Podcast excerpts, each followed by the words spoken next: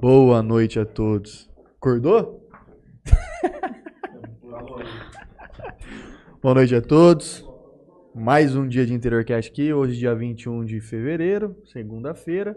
Demoramos o quê? Um mês pra, Fala pra marcar? sério. A gente Fala pegou sério. Covid, aí quando a gente Vocês voltou, pegaram, eu você peguei. pegou. Mas estamos aqui. Programa hoje de número 99. Quinta-feira faremos o programa especial de número 100. E é isso. Boa noite, Mateuzinho.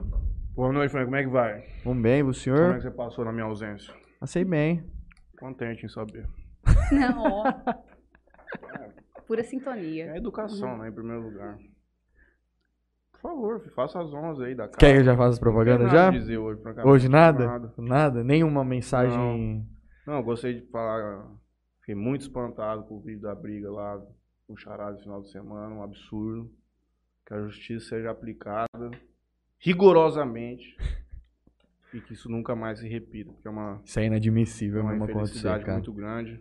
Deixo aqui meu abraço pro Caúcho, pro Cabral, pra turma toda lá. E, e tomara que isso não estrague é, e não manche a imagem do Ah, é, local. o povo tem que entender que briga existe desde que o mundo existe, né? Sempre, uma hora ou outra, vai sair uma amostra. Mas é que aquilo ali foi um absurdo, né, cara? Virou. Virou um vandalismo, na real. Sim. Eu não vi nenhuma foto de nego arrebentar de soco, nada. Só arre- arrebentaram a casa. Tem que É. ter os caras lá que tava errado, quem tá certo. Bom, não sei se você chegou a... Você já deve ter visto algum- alguns outros programas. A gente vai fazer só umas propagandas aqui rapidinho e aí a gente já, já inicia.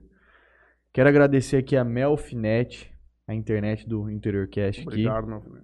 Solutions VoIP, empresa de telefonia VoIP. Obrigado. De Mateu Açaí. Inclusive, esse final de semana eu peguei um açaizinho lá. 700? Não, 500, creme de pistache, Nutella, Morango. confete e uma uva, né? Que, pô, tem então uma fruta, equilíbrio. né? Puta, É, que nojeira que você fez, cara. Uvinha. Nossa. Bom demais. Ah, não tem como. Bom de, muito bom. GSX Clube Náutico. Aluguel de lanche de 26 a 30 pés. Jornal A Tribuna. A JR Telecom, do nosso companheiro Alberto, que inclusive vai estar aqui com a gente quinta-feira. E queria agradecer a Bet Certo. Inclusive fiz minha fezinha lá no Coringão, lá no final de é semana. tá? Começou a semana bem, ganhando lá um monte de coisa, mas de repente, Eu chegou quarta assim, ó. É que ele é viciado em perder, eu já te falei. Ele tá ganhando muito, ele fala assim, não, isso aqui não tá não, preciso perder. Aí ele perde tudo. Não, sabe o que ele faz? Ele ganha uma, aí ele, ah, ganhei vintão. Aí ele fala assim, bom, vou fazer uma pós de 20. Aí ele perde. Aí ele zera. Aí ele fala, não, vou fazer uma pós de 20 pra recuperar os 20 que eu perdi. Aí ele perde. E aí ele Aí vai nesse ciclo. de de- neve. Mas é por isso que eu falo.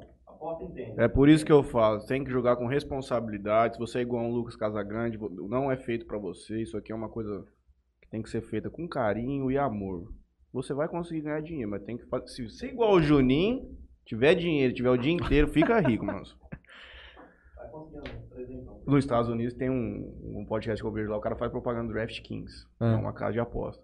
E lá tem tipo umas. Tipo um. Aqui tem o Disque 100 pra maus tratos, cara. Lá nos Estados Unidos tem uns números que você liga. One 800 apostador. Você liga lá, o cara conversa com você pra você procurar Você- ajuda. Ah, pra você parar. Da hora. Sim. Agradeço ao Motel Eros e o Talismã. Será que a moça. Ela não falou mais nada, né? Acho que ela não. Ela não é daqui, né? Vai ficar complicado. Vamos ter que pegar sei. aquele voucher do, do Talismã pra nós. Lotérica Sonho Dourado também, Esmalteria Bem Me Quero, com certeza a Viviane já deve ter passado lá pra fazer a unha ou qualquer tipo de procedimento estético. Blog 2DZ, Marília Pupinho Arquitetura, Antena 102, Ângulo Jales, Charada, Império Clube. Sexta-feira teremos festa, estaremos todos lá pra garantir que a tranquilidade permanece na cidade de Jales, hein? Pelo amor de Deus. Doutor Felipe Blanco e Cafeteria Sato. O Alberto postou uma foto de um omelete lá, padrão hoje. Boa noite, doutor. Boa noite. Como é que vai? Muito bem. Melhor agora. Parece que eu já conheço vocês, que a gente foi conversando aí um tempinho. Eu preocupada com a saúde de vocês, vocês também se preocupando com a minha. Demorou, mas chegou o dia. Estamos aqui. Covid nos atrapalhou. Atrapalhou. Inclusive, Mas estou- vencemos, vencemos o Covid. Nossa, ainda bem. Né? A vacina, mas Você não tomar toma? só quinta-feira. Ah, é carnaval. Ah, vou tomar só quinta-feira aqui. não. Ah, eu, dá fiquei, pra- eu fiquei mal. Não dá, não dá pra Fiquei brincar mal. com isso aí, não. Fiquei um diazinho bem não mal. dá pra brincar. Eu também fiquei mal, só não senti aí falta de ar. Do resto, pegou mesmo. Não, falta de ar também não senti não quando Sabe eu como é que eu peguei. tratei? Não Como? fiquei mal nenhum dia. Cerveja todos os dias. Gente, o tratamento dele, ele tá aqui desde a hora que eu cheguei. Eu acredito que ele tá fazendo ali uma lavagem cerebral pra começar a beber. E, ó, por exemplo, a água pra gente, é, a cerveja pra nós dois é uma vez ou outra. Ah, Ah, e Não, como a não, água não, pra não, ele é uma vez ou outra. Tá Que aqui, tá isso? sendo um. Tá sendo. Não, eu cheguei aqui, eu super fui acolhida. Já me mostraram ali as bebidas e perguntaram qual que eu queria. Daí já olharam pra minha cara e falaram: você não aguenta, você é fraca. Falei: olha, ainda bem que viram. Isso aí é um absurdo. Você se retrate sob pena de ter um ajuizamento de ação por danos morais aqui nesse programa. Você vai, você vai me representar. Claro, não. Não vai ter como, né? Não tem como? Não. Ah, eu vou então. contratar todos os advogados lá pra trabalhar pra mim. Ah, entendi. todo mundo tá na procuração, eles não vão poder te defender. Entendi. Mas trem tá feio. Vamos ao que importa, Juninho. Vamos lá. Tá com uma pergunta nessa mulher. Ai, gente. Ah, não. Deixa eu Vamos lá. De- Ah, é Peraí, eu tô num. desculpa, não. Peraí, quem que eu sou? É, eu já te falei. é Calma lá. Né? Não, Exaia, que eu tô... Conta um pouco quem é Viviane. Ai, que delícia, Conta pra né? gente. Poder falar de mim. Trabalho tanto isso na minha terapia, né? É importante a pessoa ter essa, essa franqueza, assim, esse desprendimento pra falar de si mesmo. Bom, eu nunca vou ter uma definição de quem que é a Viviane, né? Eu falo que a gente não vai conseguir se definir. Mas ter uma percepção de quem é a gente é muito bom. É, entender os nossos pontos fortes, aqueles que a gente está aí tendo que trabalhar, né? Fortalecer. E isso nos dá, sim, uma liberdade de poder ser a gente, dentro das nossas fragilidades, dentro das nossas imperfeições. Então, falar de mim é muito prazeroso, porque eu sou um ser que, tá, que estou aí em construção, né? Então, sou a Viviane, moro aqui em Jales é, há três anos, vai fazer três anos. Trabalho em Santa Fé do Sul e São José do Rio Preto. Tenho 35 anos, apesar de que às vezes eu erro a minha idade, parei lá nos 20 e pouco, né? Nada generosa. Nada generosa comigo. Às vezes eu me perco na, na idade 24, 25 e 35 é bom, não quero chegar, não, mas estamos aí. Casada, é, não tenho filhos, Tem cachorro? Tenho três, gente: Banana. Zé Ruela e Napoleão. Pariu, top. mas por que a risada, tadinho? Os nomes top. Eu tenho um cachorro chamado Gato. Ah, gente, é uma confusão mental pro coitado, né? Olha, ele nunca reclamou. É, é- é aí que tá o bom convívio com os animais, né? A gente só não pode aí só ver isso como benefício e parar de conviver com os seres humanos, né? É, então é isso. Amo flores, porque eu acredito. Olha, vim até vestida com. Porque eu falo que é, para mim representa a vida, representa esse florescer, representa a nossa evolução. é, cada um com seu jeitinho, cada um com a sua forma e com seus espinhos no meio, né? E é isso. Nasceu em Santa Fé. Não, gente, a minha história, se a gente ficar aqui, a gente fica até amanhã e eu não termino. Meu pai, Temos tempo. ele temos, né? Meu pai, ele trabalha com algo doeira, então eu sempre mudei muito. E isso também trabalho na terapia, tá? Porque não foi muito tão benéfico. É, daí eu acabo sendo um pouco desapegada de pessoas, porque tinha que mudar muito e isso, a cada mudança era um sofrimento. Você nunca criou vínculo muito forte. Então, aí quando. É, para evitar, né? Porque né, tenho 35 anos, naquele tempo, psicologia não era acessível assim como hoje. A gente não escutava nem falar direito, né? Eu preferi criar um mecanismo de não me apegar.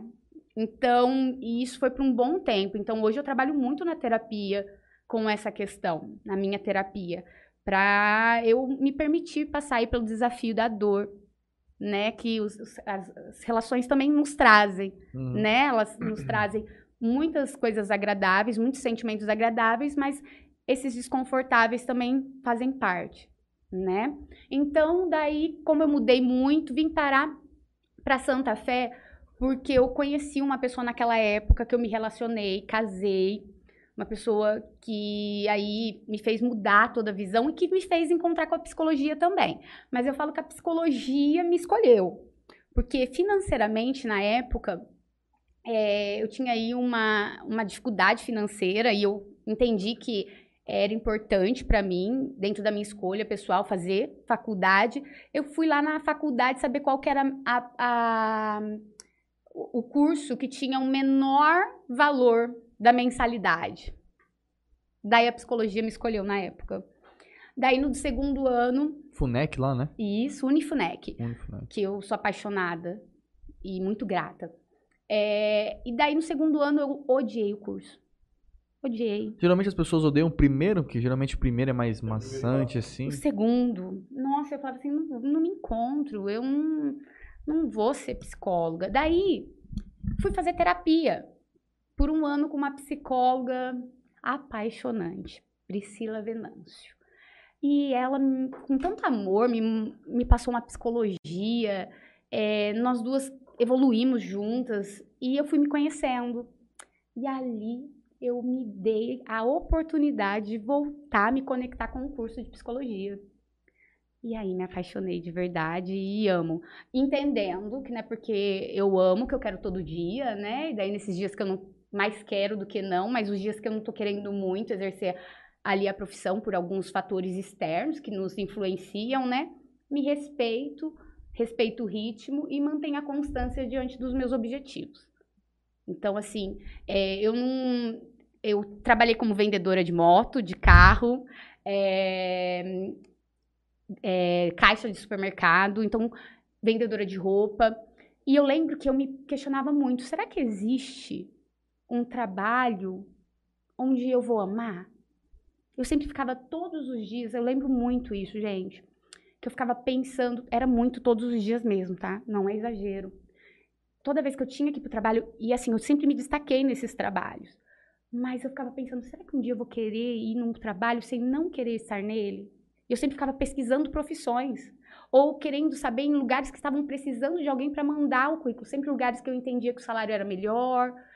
E quando eu encontrei a psicologia, eu cheguei na conclusão que sim, é possível, tá? A gente mais querer estar num lugar do que não. Que é a minha relação que eu vivo com a psicologia. Eu acho que isso é a coisa mais libertadora que tem pra uma pessoa. A gente ouviu isso aqui, não lembro quando foi a última vez. Uma retrasada, não lembro quem foi. Mas nós já ouvimos isso aqui diversas vezes. Que a identificação com o trabalho é uma coisa muito importante. Voltando naquele livro lá que eu estava te falando, ele fala que algumas coisas influenciam muito na qualidade de vida da pessoa o ambiente onde ela mora, qual é o trabalho que ela desenvolve. Se, por exemplo, ainda mais considerando cidade grande, se o trajeto dela ir e voltar do trabalho é uma coisa maçante ou não.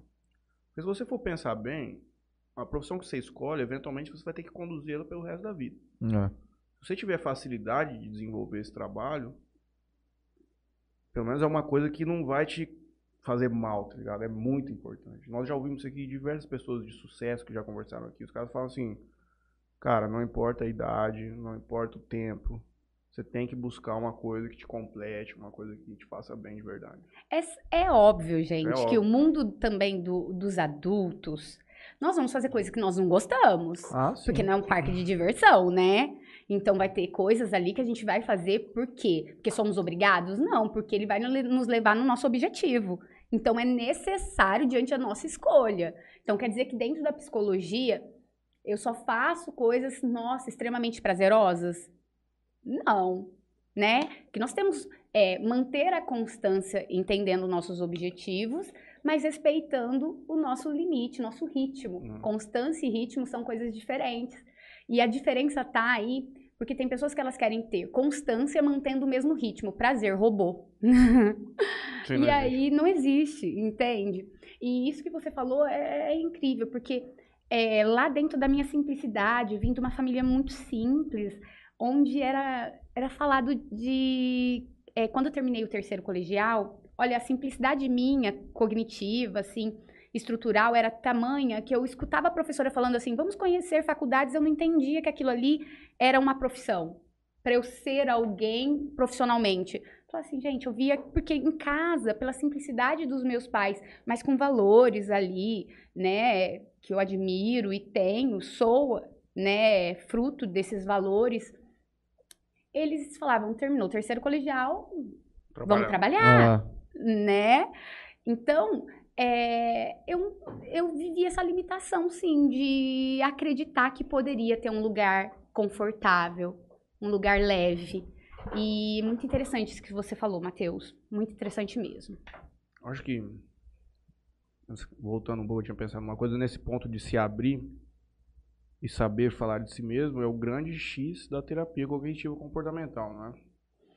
É, gente, ai, gente, eu sou apaixonada por, pela essa abordagem que eu trabalho. Eu falo que a TCC, hoje, ela é uma das abordagens terapia cognitivo-comportamental. Eu sou especialista nessa abordagem. Ela é uma das abordagens mais indicadas pelos profissionais, né, na medicina.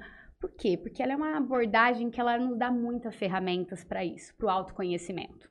Autoconhecimento é o princípio de tudo, né?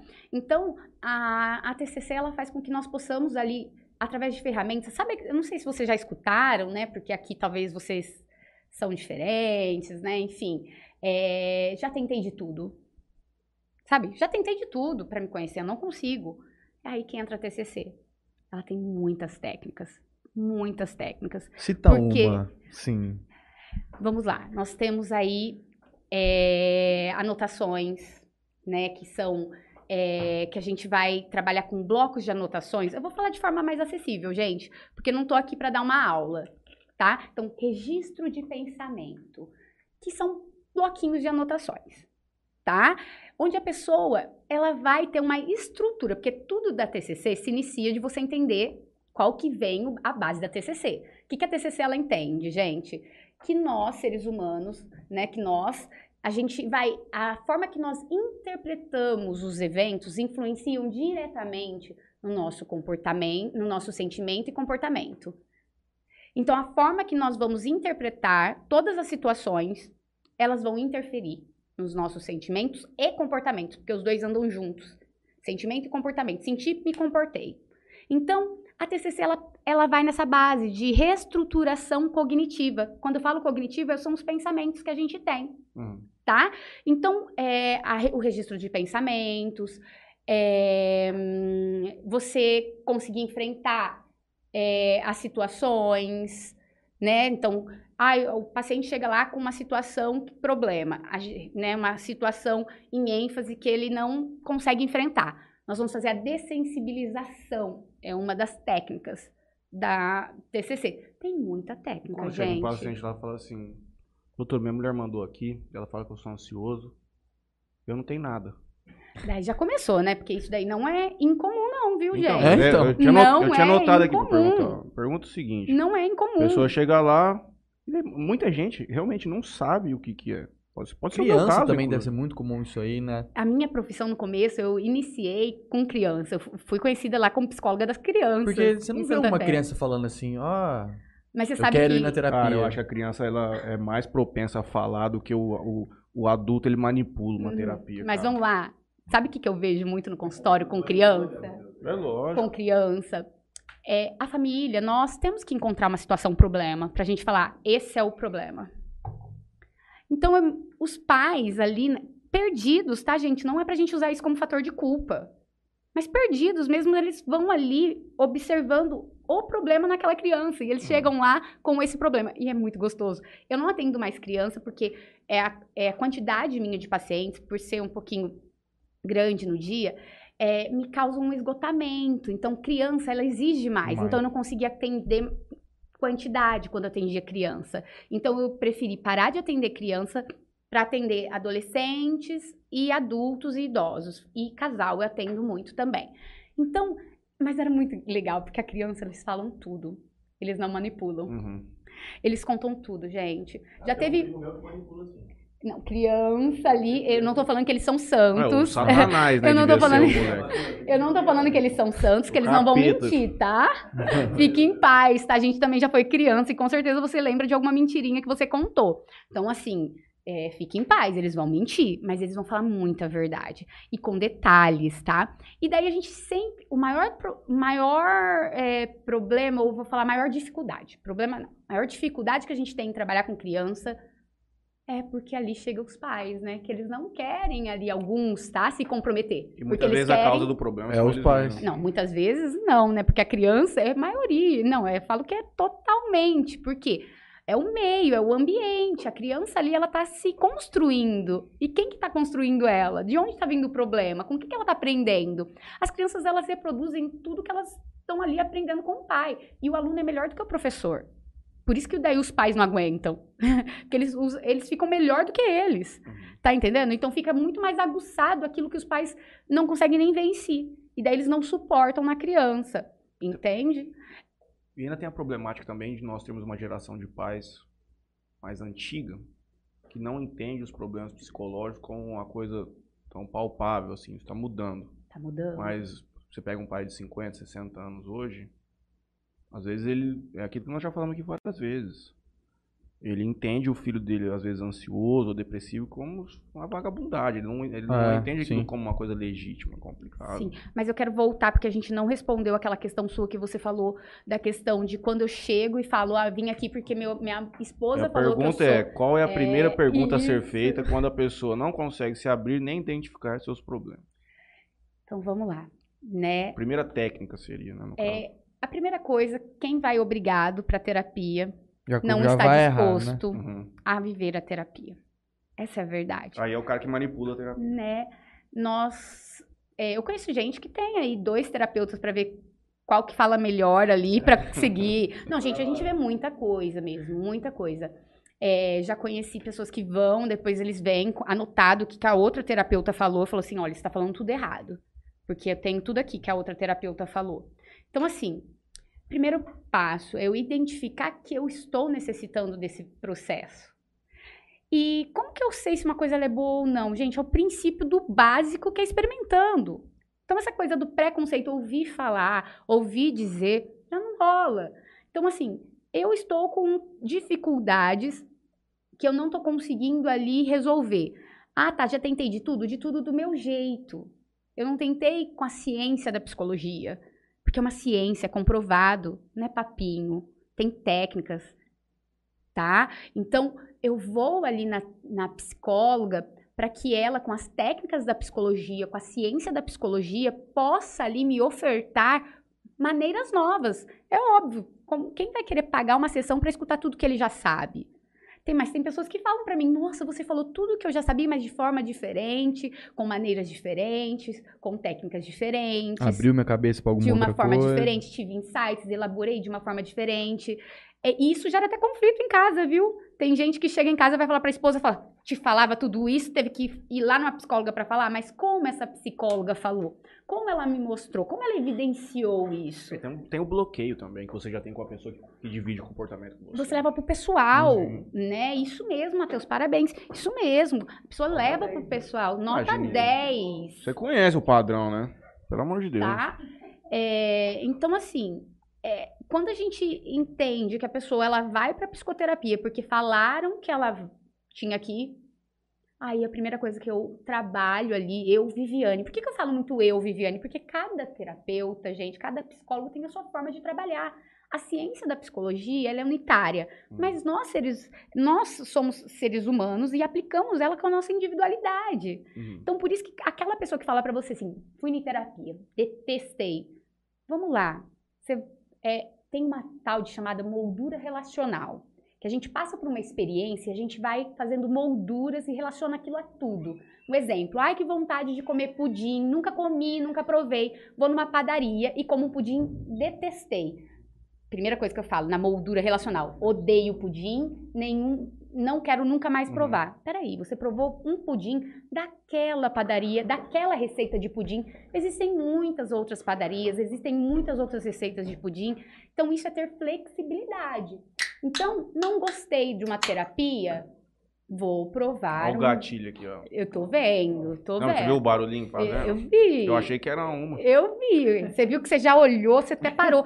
Não, você. É Franley, né? É. Você, ele tirou, ele tava assim fixo, olhando, assim, concordando. Gatilhos eu tava mentais. assim, gente, eu tô indo muito bem, eu tô, eu tô arrasando. A hora que você fez esse barulhinho, acabou o homem. Ó. Eu, eu parei de existir. É, transtorno, déficit de atenção. Ah, como é, que é o, o, H é o que mesmo? É o TDAH, né? É. Isso, transtorno. É. Isso. Tirou minha concentração. Perdão. Perdeu. Mas vamos voltar então, né? Por favor, tenta fazer menos barulho com essas latinhas. Então, é, voltando aí na, na, nossa linha dessa questão de, de, identificação de como eu experimentei, não gostei, mas quem? Eu experimentei com aquela profissional. Então, será que não existem outras profissionais? Com certeza, eu, gente, não agradei alguns pacientes, já errei, e isso é normal acontecer. Natural. Né? Natural, nós não somos perfeitos. Tem questão de afinidade também. Parabéns, é literalmente a conexão. Então, o que, que eu, Viviane, trabalho quando o paciente chega ali? Acolher. Acolho ele, independente do que ele traga, gente, independente do tema, independente. Se ele não queria ou não, ele está onde? Está ali. Não é? Porque quando a pessoa não quer mesmo, gente. Não, não vou reformular. A pessoa está indo por espontânea vontade. Ela tá. Só porque... que ela não consegue identificar qual é, é que eu não estou conseguindo não. buscar um exemplo para te tipo... dar de uma situação bem complexa onde a pessoa fala assim, pô, eu acordo mal, tomo remédio. Mas eu não sei por que, que a terapia vai. No que a terapia vai me ajudar? É, eu é sei que eu não sei que eu tenho. Eu não, tenho eu não tenho problema financeiro, não tenho problema de saúde. Minha mulher não me trai, eu não traio ela. Nada, minha vida é perfeita. Meus filhos não dão trabalho. Aí entra a TCC. Nós somos seres, nós não estamos ligados a situações é, é, isoladas. Nós somos seres muito complexos, nós temos muitas partes, Sim. gente. Os traumas e, vêm se desenvolvendo gente, durante a vida Nós temos inteira. aí ah, um desenvolvimento todo. Então, a, a TCC, eu fiz até colinhas aqui de coisinhas, de temazinhos que eu quero falar. A TCC, ela vai ali ver quais são as crenças dessa pessoa. Porque, gente, tem pessoas que eu, eu já, já atendi pessoas que queriam se suicidar por causa disso que você falou, viu, Matheus? Porque, sério, eu atendi uma adolescente ela estava literalmente planejando o suicídio dela e ela ia realmente executar. Daí a mãe percebeu que ela estava muito mal, marcou a sessão e ela falou, e ela conseguiu se abrir. Por quê? Ela olhou para mim. E ela falou. Olha aqui. Não, ela falou. E a gente fez contrato, a terapia cognitivo comportamental, ela nos dá muitas ferramentas, né? E dentro da psicologia, a gente tem aí as ferramentas para a questão de suicídio. Ela falou assim para mim: "Olha, eu falei para minha mãe que eu não tô bem, e vinha, fal vinha falando há algum tempo. Minha mãe olhou para mim e falou assim: Eu te pago a melhor escola. escola. Você tem os melhores pais que te amam e não te falta nada. Você já tem cartão, você é menor de idade, você tem cartão de crédito que você pode gastar o valor que você quiser. Você já tem um carro te esperando para que você possa tirar sua carta. Foi falando coisas boas para a menina. A menina foi se sentindo literalmente culpada.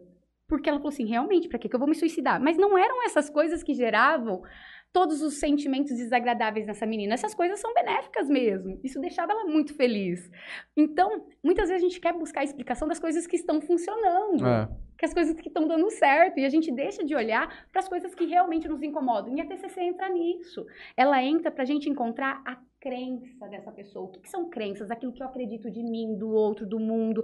Onde essas crenças são construídas? No nosso desenvolvimento, através de, daquelas pessoas que nos criam, através da sociedade, através das pessoas que estão à nossa volta. E a gente vai acessar a crença é, irracional, né? Intermediária, a crença central. E é muito legal, gente. É muito fantástico. Semana passada, Gente, vocês me cortam porque eu sou empolgada, hein? Eu só, que, eu só tô curioso pra saber qual que era o problema da moça. Dessa daí? É. Ela é adolescente, tá? É... Estético. Não. Eu Escola, vou te falar que é bullying. Um... Escola é uma das coisas que eu mais venho tratando no consultório com adolescentes. E eu amo atender adolescente, gente. Ai, eu sou apaixonada. E tem gente que é, é muito difícil adolescente, porque eles são realmente identificação é a cobrança de que ela deveria, porque os pais aí têm profissões que já vêm dos avós, né? Enfim, e ela tinha essa cobrança de que o que ela seria para o futuro. E ela se cobrava muito ao ver as pessoas falando: olha, eu quero ser advogada, olha, eu quero ser professora. Então ela via como todo mundo já sabe o que vai ser. E ela não sabia. E daí ela é muito perfeccionista, detalhista, minuciosa é, não aceitava erros, não aceitava, é, se culpava muito, se responsabilizava, que é uma coisa que eu quero falar aqui, que é uma das coisas que mais trazem no consultório, que é a base da construção nossa, que é responsabilidade. Sim, depois eu dou uma explicadinha sobre isso. Então, é todo esse acúmulo. Mas aí vamos lá, qual que é a crença dessa menina que nós acessamos? Eu sou um fracasso. lá na infância dela, ela passou por algumas situações, questões familiares, né? Que ela entendeu que ela era um fracasso. Então ela leva isso para tudo. Então ela tinha desistido é, de fazer a faculdade que ela sempre sonhou. Ela não estava mais sendo ela. Ela tinha perdido já 6 quilos, muito magrinha. Então estava indo até para nutricionista. Então, literalmente, não estava conseguindo viver uma vida, tá? Tem um caso bem legal também de acessar crença é, com uma paciente que ela é muito perfeccionista no trabalho e estava levando o trabalho para casa, 8 horas da noite, sábado, domingo. E sempre ali ela tem que, é, na cabeça dela, nos pensamentos, né, no, é, filtro cognitivo que eu, vou, eu explico também para vocês que é. Todos nós temos um filtro cognitivo, onde passa as, os nossos pensamentos, que isso vem da cognição, né? E o filtro cognitivo nosso se difere. Estou é, conseguindo administrar situações de, com, é, difíceis? Meu filtro, filtro cognitivo está legal. Quando esse filtro cognitivo não funciona, começam os adoecimentos psicológicos, tá? E não é tão simples assim, pensa positivo. Você está pensando negativo. Gente, peraí. Não é, é bem assim que funciona. É, é uma que a TCC não vai ensinar a pessoa a ser positiva, nem negativa, vai ensinar a ser realista. Mas para você fazer a reestruturação dos seus pensamentos, você tem que sentir, você tem que identificar de onde vem o sentido da parada. Sim. Entendeu? Não é simplesmente assim, a pessoa ela pensa, essa, essa minha paciente no caso, eu tenho que fazer, eu tenho, ó a palavra tenho, eu tenho que fazer todo o trabalho, porque senão ele vai me mandar embora. Então ela se obriga, né? Eu não posso falar assim para ela, mas você não tem, você não é dona da empresa. Vamos falar comigo igual um mantra? Eu não tenho, são escolhas. Não é simples assim, uhum. gente. Se fosse simples assim, você mudava seu pensamento em casa. Você não precisava ir numa terapeuta. Você tem que encontrar a raiz da coisa, que entra aí as crenças. Essa minha paciente, então, ela ficava até, às vezes, de madrugada fazendo trabalho, os trabalhos dela levava para casa, final de semana. Daí, é, ter um relacionamento onde de muitos anos a pessoa ali terminou com ela dentro de um de muitos compromissos firmados, casamento marcado, enfim. Resumindo, ela vai para terapia porque tá com é, tireoide, tá com, com diabetes, tá com pressão alta, muito novinha. Muito novinha, tá? Tem 23 anos. Ô, oh, pai. 23 anos. É... Ela bebe? Oi? Ela bebe? Olha, se, essa. É, se é, não. Né, não bebe, não bebe mesmo. Porque, vamos lá, é uma pessoa rígida, uma pessoa perfeccionista. Tá, vamos entender a crença dela, Matheus e Franley? Vamos lá? lá. Viviane, mas como você chega na crença, gente? É toda uma técnica da TCC. Não teria como eu explicar para vocês, vocês teriam que fazer especialização nisso, né? Mas através das nossas técnicas, nós chegamos na, in, na crença intermediária dela, porque chegar na crença central não é tão fácil assim. A e crença. Com quanto tempo, mais ou menos, Gente, a gente tava aí na sexta sessão. Porque eu aplico. Ah, não, gente, a terapia cognitiva Não é uma sessão não, lá que você vai ser com os problemas resolvidos. Nós temos ah, é, testes psicológicos aí, científicos. Não, gente, a gente tem muita base. A gente vai. A gente. Quando, eu, eu trabalho, a TCC a gente trabalha para fazer com que o paciente seja o próprio terapeuta dele. Você acha e... que só não pode, pode desculpa. depois não imagina. É, você acha que a, a ida ao terapeuta teria que ser uma coisa rotineira, como ir ao médico fazer exames de rotina? Claro. Ou, cara. ou tipo você você acha que não, se você tiver um problema, sim, você procura, ou se não. Cara, eu vou te falar que a terapia é benéfica para todos. Eu acho que é pra... mais importante do que médico. Mano, é um trem que todo mundo todos. tinha que fazer, mano. Cara, se eu ficar aqui com vocês falando da terapia, vocês vão querer fazer terapia hoje. Porque, assim, eu, eu vou fazendo. te falar, é, é muito gostoso. Porque, assim, é libertador. Conhecimento é libertador. Você conhecer de si, conhecer do que você tá passando, conhecer o que você tá enfrentando. A pessoa. Fran, ela eu falo que eu tinha trabalhado igual. Posso falar a marca aqui? Herbalife, Herbalife. Tipo, antes de Herbalife, depois de Herbalife. Tipo, antes de psicoterapia e depois. Os pacientes, eles mudam a fisionomia, cara. Eu tenho paciente que leva a foto e fala, Viviane, olha antes, depois. Eu tenho uma paciente que ela fez montagem dela antes da terapia. É que a gente não pode ficar aí divulgando, senão seria muito bom. É... Ela mudou a fisionomia, cara. Eu pergunto isso porque vou colocar o meu caso, por exemplo. Não tenho um problema no meu trabalho, tenho um problema com amizades, não é tenho bonito. não tenho problema no meu relacionamento, não tenho problema financeiro. É legal. Então, tipo assim, às vezes eu fico pensando, pô, já vieram outras psicólogas aqui, já conversamos bastante sobre esse assunto. Eu acho que é muito bacana. Só que às vezes eu fico me perguntando, pô, mas eu vou lá nada. fazer o quê? Entendeu? Daí é onde Tipo, você vai olhar para os seus comportamentos e vai ver. Eu sou uma pessoa que agrado demais. Eu sou uma pessoa que tem dificuldade com erro. Eu sou uma pessoa. Como que eu me trato no meu íntimo? Porque assim, somos seres imperfeitos. Você não é o alecrim dourado que nasceu no campo sem ser semeado. Isso é o que você está me falando. Sim. É o que você está me vendendo. Só você sabe o que você passa dentro dos seus conflitos. Então é lindo. Eu tô aqui com você pouquinho tempo. Se a gente conversar ali um pouquinho, eu te falo as coisas que eu observei de você quando eu cheguei.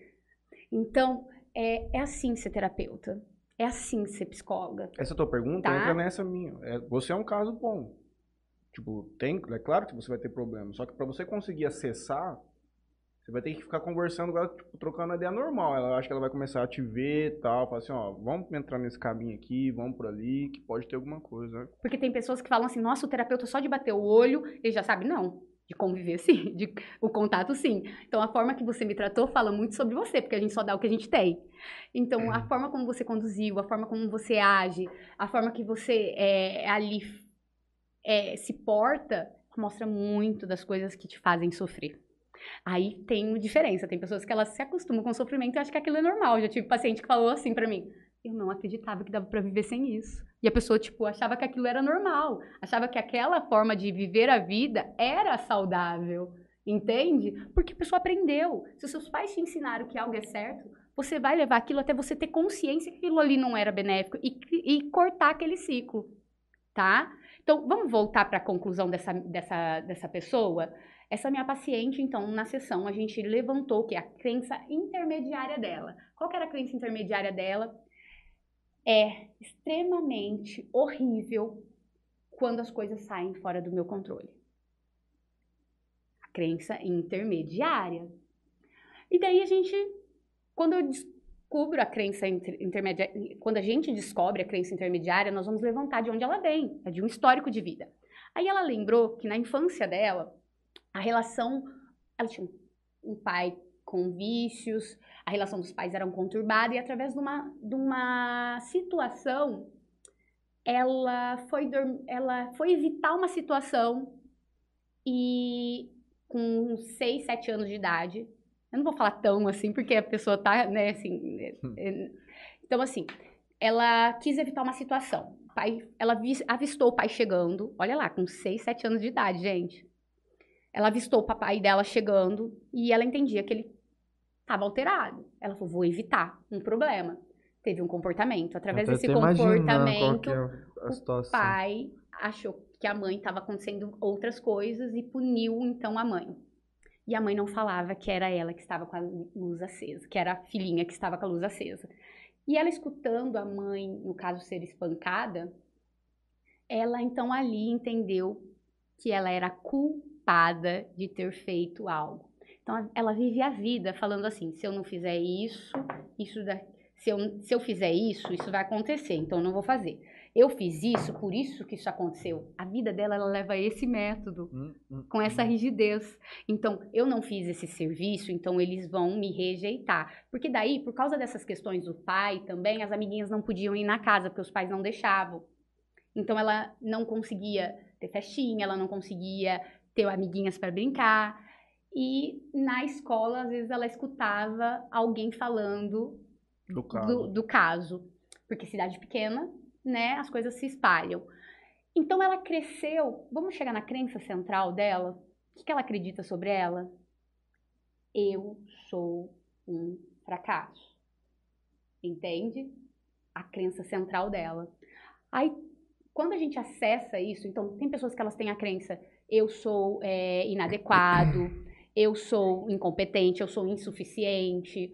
É, mas não é simples assim, tá, gente? A gente vai ter que ver todo esse histórico. E ela mesma saiu da boca dela. Falei, vamos chegar na sua crença central agora, porque tem toda um- uma explicação disso tudo, tá, gente? O que, que você se vê, então, quando você não consegue ter suas relações? Eu sou um fracasso. Então, para que eu não seja um fracasso, eu não posso o quê? eu tenho que ser agradável. Ela não consegue falar não. Ela faz coisas é, pelos outros que vão além dela. Então, é, é, são muitas coisas que vão levando todos esses malefícios da vida dela. Então, pensa se na Libertador. Olha como que a gente vai reestruturar aquela cognição naquele filtro. Não é simplesmente como um mantra, vamos mudar o que você pensa porque você sabe que não é real. Ah. Porque pensamentos disfuncionais que não funcionam, todos nós temos. Esses pensamentos, que eles também são chamados de intrusivos, que vêm de entrar mesmo sem, sem a gente ter controle, todos nós temos. Não é uma coisa. Quando a gente fala dela, gente, a gente é um pouco ela. A gente é um pouco aquela minha paciente que chegou naquela gravidade de querer tirar a vida. É que nosso filtro cognitivo está com mais saúde. Quando ele se adoece, as coisas não funcionam. Acho que eu tenho uma, uma reflexão pra gente fazer. O problema é que a gente verifica muito, eu vejo isso muito com os meus amigos e tudo, já fui assim também. É a questão de confiança em um relacionamento. Eu acho que esse é um trauma que a grande maioria das pessoas, em algum momento da vida, já passou. E quem já passou, por questão familiar, que já veio de casa, ou porque viveu um relacionamento tóxico, talvez, que em algum momento perdeu a confiança, aquilo te internaliza, você internaliza isso de uma forma que posteriormente você vai supera aquilo, passa muito tempo, você vai viver um outro relacionamento, mas aquelas coisas ainda estão dentro de você. Você não consegue desprender. Porque aí você olha para outra pessoa e fala assim, pô, será que ela vai fazer a mesma coisa que já fizeram comigo? Eu chamo isso de, sabe do que, Matheus? Infelicidade. A gente vai passando por umas infelicidades que vão reforçando as nossas Convicções. crenças, convicções, entendeu? A gente vai passando por umas coisas porque a gente tem controle de tudo. A gente tem controle sobre as nossas ações, a do outro a gente tem zero. Então a gente vai passando por umas infelicidades na nossa vida que elas vão tipo assim, viu como você vai ser abandonado? Viu como você vai ser traído? Viu como você literalmente vai ser rejeitado? viu como você é inadequado, você é diferente das outras pessoas. Então, as, essas infelicidades que vão acontecendo, elas vão reforçando e potencializando as nossas crenças, entendeu? E é isso mesmo que você está falando. E daí a gente vai criando cada um aí, né? É aquilo que se predomina. Porque todos nós passamos pelas mesmas coisas. Fique em paz. Só muda a intensidade. Dessas pessoas, eu também sou essas pessoas, mas o que muda são as intensidades do que eu vivo. Todos nós tivemos uma dificuldade em algum momento com os nossos pais, todos nós tivemos uma decepção, uma desilusão. Se não teve, vai passar, fique em paz. Então, existem os sentimentos agradáveis e desagradáveis. Nós vamos passar por essas situações. Aí, como nós vamos intensificar elas, que é a diferença, né? Então, a gente pode, eu e o Franley, a gente pode passar pela mesma situação como a Viviane vai lidar com ela e como o Franley vai lidar, são formas diferentes, é. porque vai ali com o seu desenvolvimento que você foi construindo ao longo da sua vida. Então isso faz toda a diferença. É. Passar no YouTube? Vamos lá um pouco aqui. Mandar um abraço pro pessoal que está acompanhando a gente aqui no YouTube. Uh, Valquíria Tomé mandou um que ótimo, hoje estarei aqui te ouvindo, que saudade. Gente, Conhece? olha, que delícia. Beijo, muito obrigada. Maria de Lourdes Kiuk manda um boa noite. Valdirene manda um boa noite. Simone manda um boa noite. As três, um seguido da outra. Que coisa mostra. É, São uma torcida organizada? Mãe, mãe, mãe. Ah, gente, o que seria da gente sem as mães? Nada. Né? O que seríamos? Tamiri Souza manda um boa noite também. Leandro Caravieri manda um boa noite pra gente também. Gislaine Souza manda um A Melhor. Oh, muito obrigada pelo Rubenzando carinho. manda um boa noite. Luciano Teles também manda um ah, boa meu noite. meu marido, aí eu também tenho torcida aí, organizada. Ah, gente, saí de casa e você manda um oi, viu? Super, ó, super espontâneo. ah, vocês não me falaram? Aí, ó. O Leandro... Eu também me perguntei, né? O Leandro manda uma pergunta. Gostaria de saber qual técnica cognitiva comportamental é mais utilizada entre os profissionais da psicologia e qual é a mais eficaz e eficiente? Nossa, ó, eficaz, Salve pro Leandro, tá sempre com a gente aqui. Eficaz, todas vão ser eficazes, por isso que elas são comprovadas cientificamente, né? Mas a que mais é utilizada, é o nosso feijão com arroz, é a reestruturação cognitiva. Onde ali a gente vai é, é, vai explicar para o paciente, né? Porque é como se a gente estivesse numa escola mesmo, é aprender, uhum. né? A lidar com todas as situações. Então a gente vai aprender o sentido da coisa. Lá que eu falei, toda situação gera um pensamento, que gera um sentimento mais comportamento. Tá. Identificamos as crenças, a crença irracional, a crença central. Chegamos nisso, começamos com registro de pensamentos. Por quê? Esses pensamentos são persecutórios, eles não param. Então, pra, enquanto a gente não reestruturar eles, literalmente não for aí formulando eles, eles não diminuem a intensidade. Não quer dizer que eles vão parar, mas eles vinham todos os dias, eles vão começar a vir duas vezes na semana. Uhum. Vão vir uma vez ou outra, um mês, uma vez no mês, entende? Não vão parar, porque você viveu uma vida numa disfuncionalidade, né? Então, até não é assim, eu, é como a gente trocar de roupa quando a gente não gosta. vou lá, abro guarda-roupa, ai, não gostei, pronto. Ai, tô linda. Não. A elaboração, a reestruturação né, dos nossos pensamentos, que é a base da, da TCC, é Leandro, né? Leandro. Leandro, que uma pergunta muito legal. Então, é, é, reestruturação cognitiva é a que mais é usada e também as respirações, né? Porque com, com nível de ansiedade acima, é, emocional acima, racional abaixo. Por quê? Muda toda a questão de oxigenação sanguínea. Então, os nossos, as ordens dos pensamentos não funcionam quando a gente está equilibrado emocionalmente. Então, a respiração diafragmática é bem legal, tá? E depois também, quando as pessoas vão nos procurar de assuntos específicos, Leandro, é, medo de dirigir, medo de andar de elevador. Eu já atendi um empresário que ele andava de avião sempre, e ele não estava mais conseguindo. A profissão dele tem que tinha que andar de avião, é, né? E ele não estava conseguindo. Já atendi também gente que assim, ai, ah, tenho medo. Nossa, eu não posso pensar em tubarão, mas quanto você você tem contato com tubarão? Então, pessoas que. Daí a gente trabalha outras coisas, excesso ali de, de, de preocupações com coisas que ela nem tá lidando no cotidiano, né? É, então, assim, a dessensibilização a gente trabalha também bastante quando atingimos um grau de consciência, né, dentro das nossas crenças e já reestruturamos os nossos pensamentos. Daí a gente vai para a dessensibilização. É, eu tenho uma paciente fantástica, ela chegou no consultório, é, ela não dirigia, ela mora numa cidade vizinha ali de Santa Fé, ela não passa, ela dirigia dentro da cidadezinha dela, que é pequenininha, mas ela não passava no trechinho da rodovia. Então a gente está conseguindo com que ela faça esse trabalho de, de locomoção. Então isso é muito legal. Então a dessensibilização é algo que a gente usa bastante também. Tem algum caso assim que mais te marcou? Gente, eu tenho tanto caso, tanto caso. Tem uma que é, eu falo que é o princípio da TCC. É, eu atendo bastante casal, tá? Então foi lá uma senhora, ela ligou e falou assim: não, preciso hoje. E daí minha secretária, ela já tá comigo há muito tempo, ela falou, quando acontece coisas assim, ela falou, Viviane, essa pessoa tá desesperada, o que, que eu faço? Desmarca alguém né, desmarca. Valor dobrado da consulta agora. Ai, gente, a gente não pode fazer isso não. Ah, mas acontece. Né? Mas dá vontade, dá vontade. Eu não, eu não sou aí perfeita, né, dá vontade, mas não, não pode, né? A gente tem que ser ético mesmo na vida, né? Tem valores aí que a gente não pode romper por causa disso, né? É vida mesmo.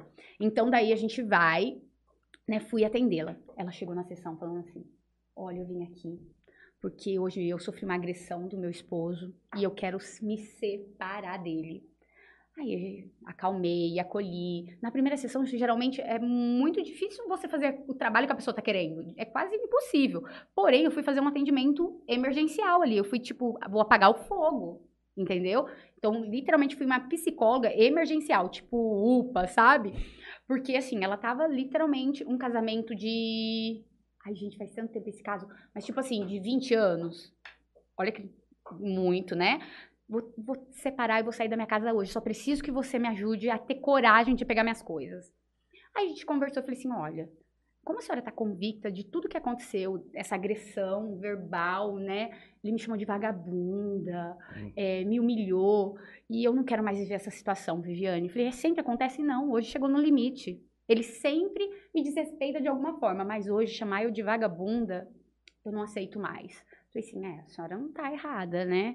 Então, mas vamos fazer o seguinte, vamos dar voz para ele? O que, que a senhora acha da gente chamá-lo para vir na sessão?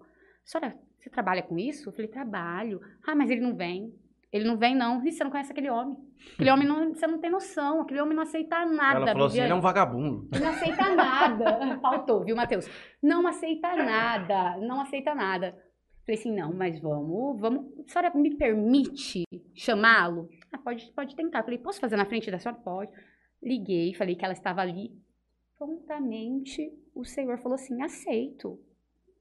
Daí eu falei para minha, minha secretária, olha, desmarca mais um paciente à, à frente e vamos atender. Chegou lá os dois.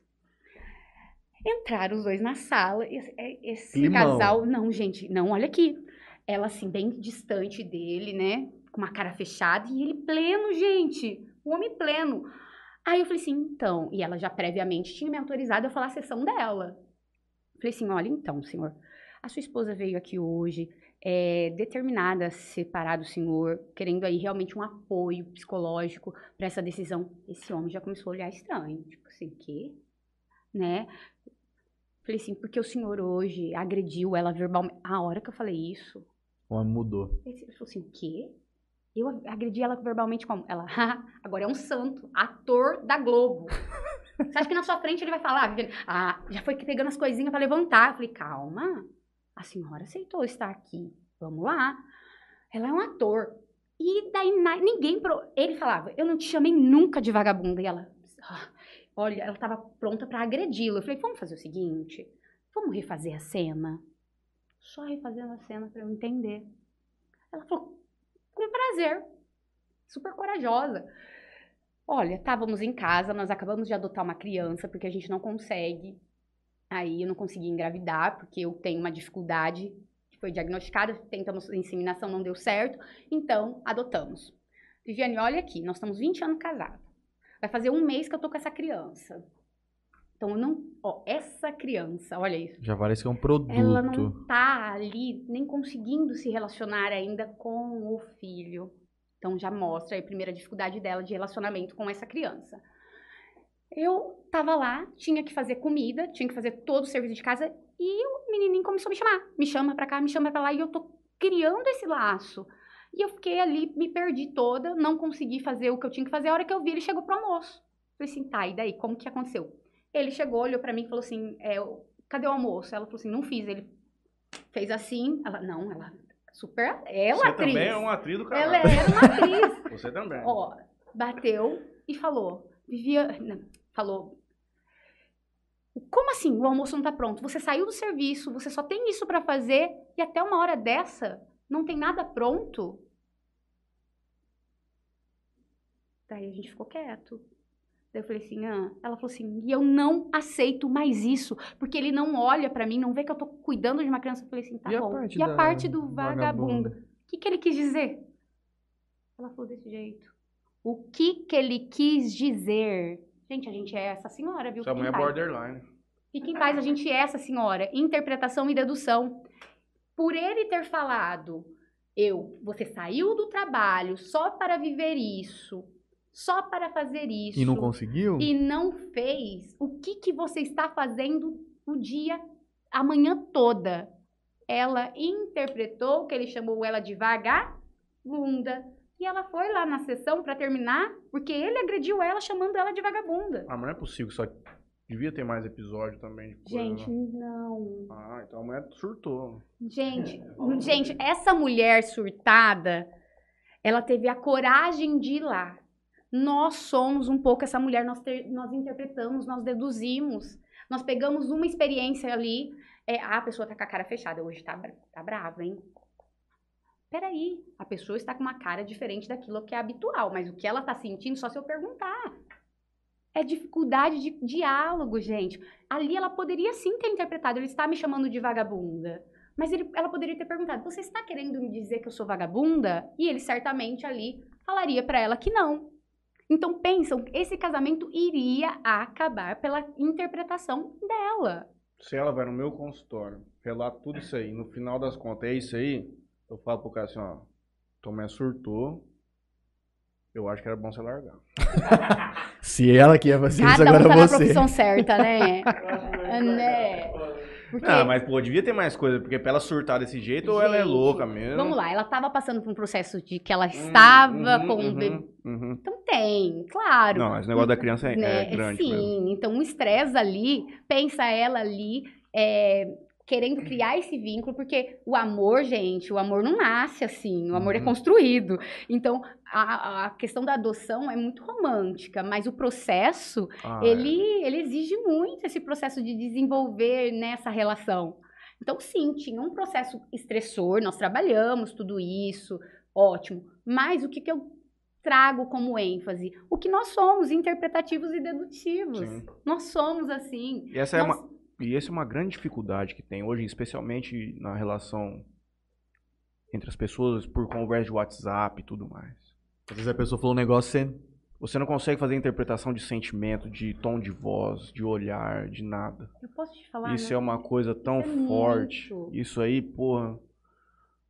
Às vezes uma palavra. É, o preto no branco ali, uma palavra dita ali com completamente um sentido completamente diferente daquilo que você interpretou. Você tá errado de ter passado pela sua cabeça, no seu filtro cognitivo, nas suas interpretações que a pessoa fez aquilo. Não, mas pergunta. E assim, tem pessoas que elas perguntam já sabendo a resposta. Não é a Uhum. resposta que você dá, é a resposta que ela quer que você dê. Então, aquilo que você vai falar vai ser indiferente para essa pessoa, porque o que ela gostaria de escutar de você é outra coisa. Sim. Então, por que dar voz se eu não quero literalmente te dar o direito de ter voz? De acreditar em você? Então, eu, eu atendo. Matheus, isso é muito comum. Eu citei esse, imagino. esse exemplo para você, porque é o que mais marcou na minha trajetória mesmo. Que Uhum. ali ia se terminar um casamento de 20 anos de casado. Muito tempo. Não, só por isso é Né? absurdo. É, e, e é entender que isso chega muito no consultório, as pessoas é, conferidas por causa de interpretação.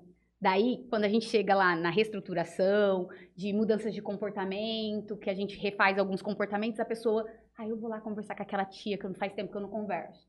A hora que as duas estão conversando, elas veem que realmente foi um erro de interpretação com uma falta de diálogo. Sim. Então, hoje, no consultório, que eu até marquei aqui, ó, é, que eu vejo que é muito importante, uma das coisas que mais eu levanto nas, na- nos testes psicológicos, porque eu aplico testes, é falta de assertividade. O quanto que a falta de assertividade, ela causa é, é, questões psicológicas, alterações psicológicas, e Uhum. transtornos psicológicos. Por quê?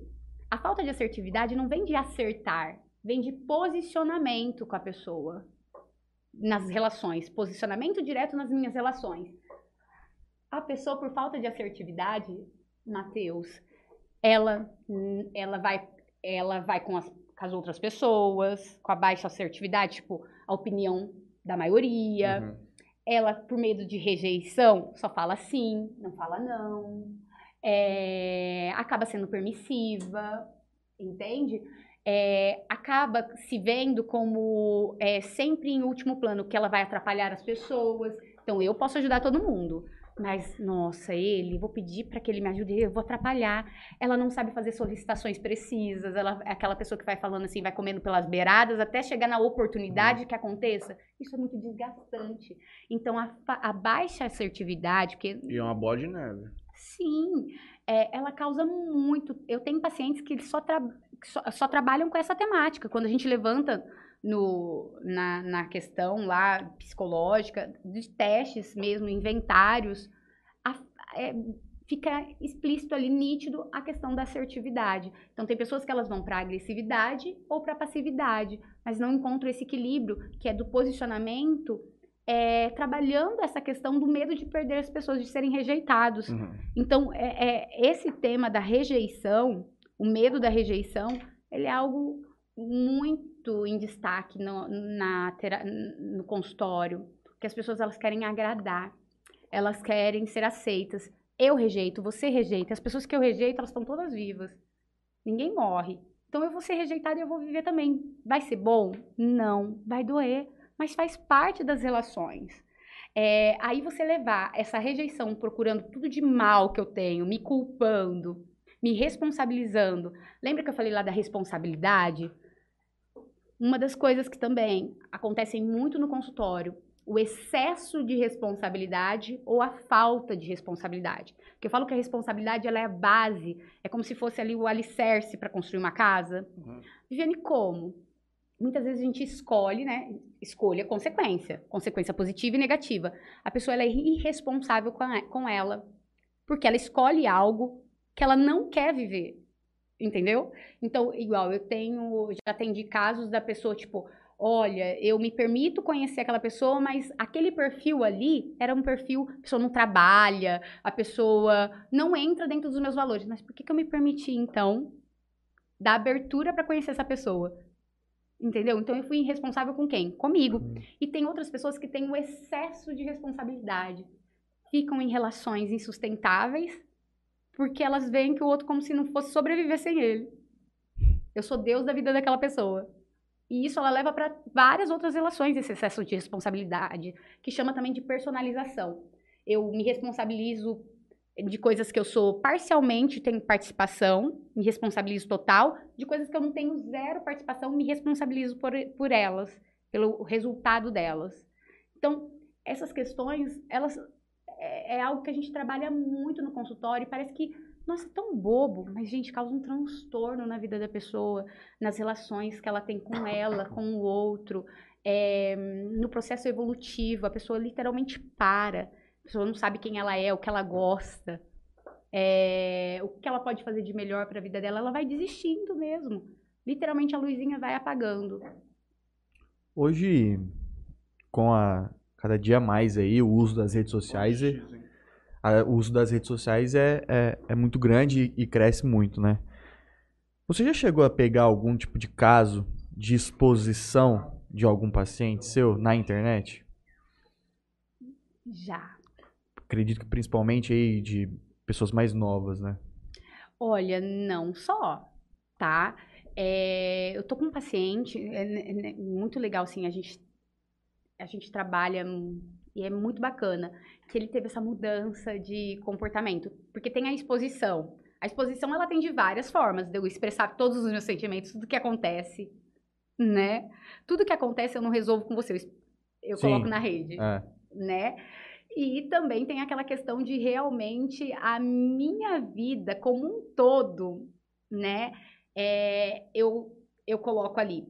Eu atendi na minha carreira uma, uma vez uma pessoa que ela começou a achar bacana toda essa, essa questão da exposição dela. Toda essa exposição estava muito legal. Só que daí, com a exposição, vem pessoas que vão super me admirar e tem pessoas que vão, vão super detonar, me julgar. É.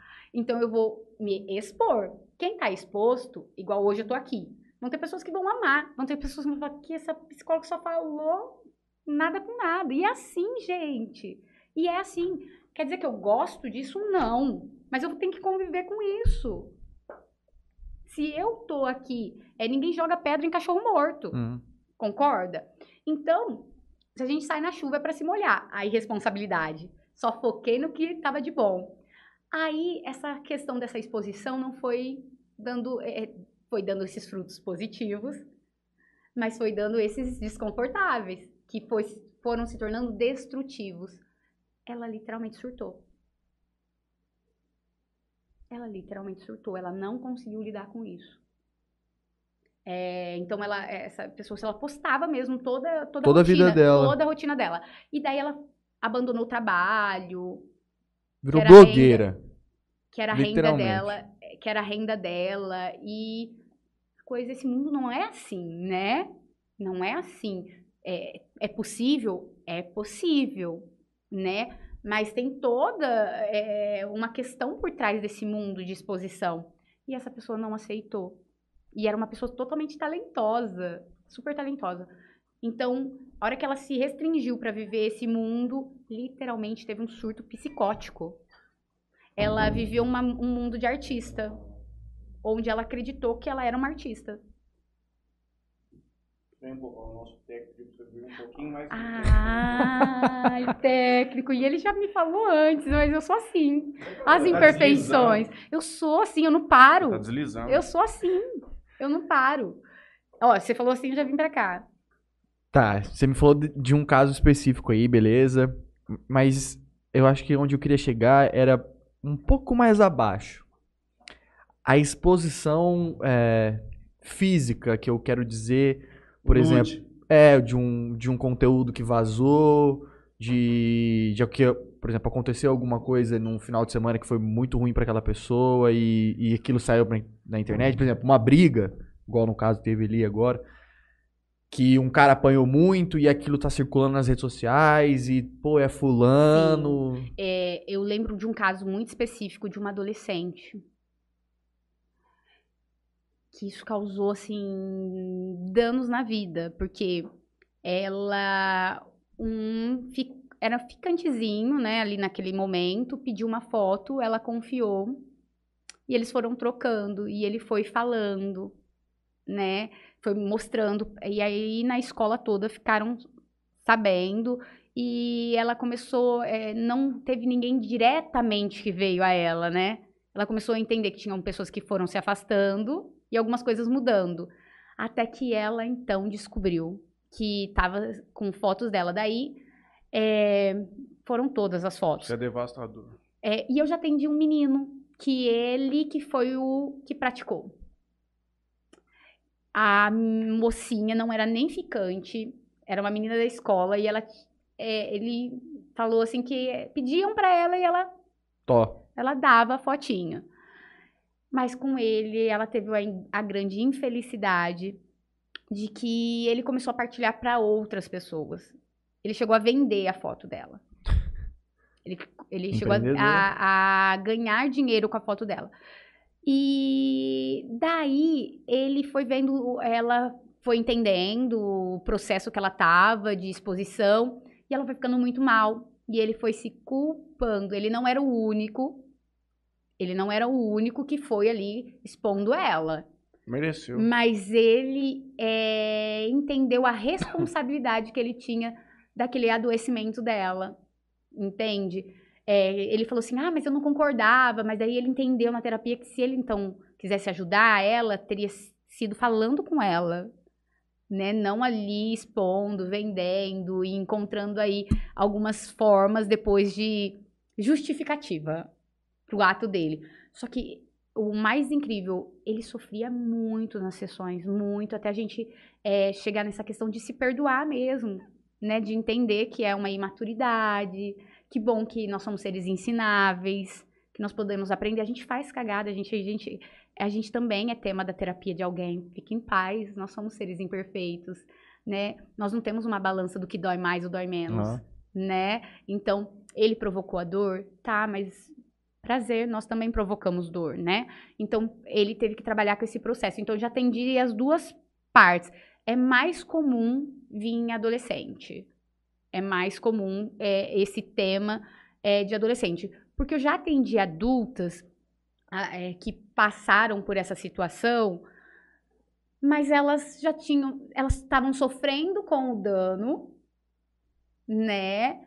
E, mas elas estavam entendendo o que elas estavam passando, elas estavam mais conscientes do processo, entende? Tô sofrendo, entendi que não era um caminho legal. E também agora tem um negócio na internet, gente, é porque eu sou tão péssima de internet, que você vende a foto. OnlyFans. OnlyFans. Esse daí eu já atendi também. O maior empoderamento que já teve nos últimos tempos para criador de conteúdo. É, e por incrível que pareça, eu já atendi uma paciente que a mãe. Descobriu que ela. Não, a mãe aceitava. A mãe Essas produzia vendas. conteúdo. essas vendas. Então aí eu conversei com um outro responsável dessa pessoa, porque senão ia abrir a denúncia. Se esse outro responsável, então no caso os pais eram separados, Hum. a partir do momento que eu descobri isso, porque né, os adultos têm que cuidar dos, dos menores, né? Os maiores têm que cuidar dos menores. Aí eu chamei o, no caso o pai, que era separado, coloquei a situação, ele não sabia que estava acontecendo e ele tomou todas as devidas providências com a mãe e eu continuei atendendo a adolescente, ela não, não relatou mais nada disso, mas e tudo era questão mesmo para que eu chegasse nessa situação, a gente já tinha criado um vínculo, ela não me falou assim nas primeiras sessões, né? Ela entendeu que o que a mãe fazia não era legal, é, não estava certo, não estava correto, era um crime, né? É, porque é uma Tipo, É, adolescente. explor- meio que explorando a Ah, imagem não, a a adolescente estava tirando as fotos. Fotos e, E a a mãe, mãe vendia. permiti, A permitindo. mãe deixava. Ah, E, o Não, dinheiro- é porque eu tava pensando que a mãe tava. O, Não, o vendendo. dinheiro ia. é, Ela falava assim, mas o tia, o dinheiro vai todo pra mim. Minha mãe não pega o dinheiro. Mas isso não pode. Ah, sim, claro. É. Não, é que eu tava pensando que a, a, a mãe tava produzindo conteúdo e vendendo e a filha não aceitava essa situação. Não, não. Era da Não, própria. não, não existe. né? Então aí, nesse caso, é, eu abro denúncia. Se, vamos supor que só fosse a, as duas, eu teria que ali tomar outra providência. Mas como tinha outras pessoas envolvidas, eu consegui Hum. conversar e a gente conseguiu resolver essa situação. O Leandro Caravieri manda mais perguntas aqui pra nós. Ele manda assim: Gostaria de saber da psicóloga se indivíduos malucos se unem para criar um programa no YouTube no interior de São Paulo. Isso caracteriza algum distúrbio psicológico? Gente, Vocês eu dois senti- são Eu demais. senti essa pergunta íntima. Distúrbio psicológico vem muito antes do podcast. Esquenta a cabeça, não. Eu Isso aqui senti foi essa só pergunta mais um de- Vocês mais- conhecem ele, gente? sim. então tá bom. Isso aqui foi só mais um delírio. Ai, Leandro. É? Esse Leandro aí, eu- a hora que ele falou isso, eu falei, ah, ele, é de casa. Mas ele mandou Ele é aqui de agora, casa. realmente pergunta sério. Mas antes tem, tem mais umas outras coisas aqui. A Marina manda um. Marina Cherves. Manda, minha doutora maravilhosa. Oh, obrigada. Mayumi? Acho que é isso. Irmão do Nagato. É? Não tô zoando. Ela manda um boa noite, amo muito.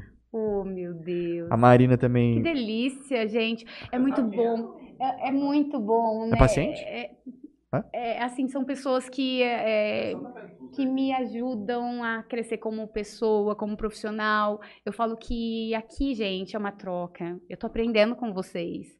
É, A não gente não tem... tá falando nada. Gente, vocês estão falando tudo. Eu tô aprendendo uh, como acolher alguém, como realmente contribuir com o crescimento do outro. Vocês estão aqui totalmente entregues para esse momento. Tô super aprendendo com vocês. Tudo é Não tem, não tem ninguém que é tão grande que não possa aprender, nem tão pequeno que não possa ensinar.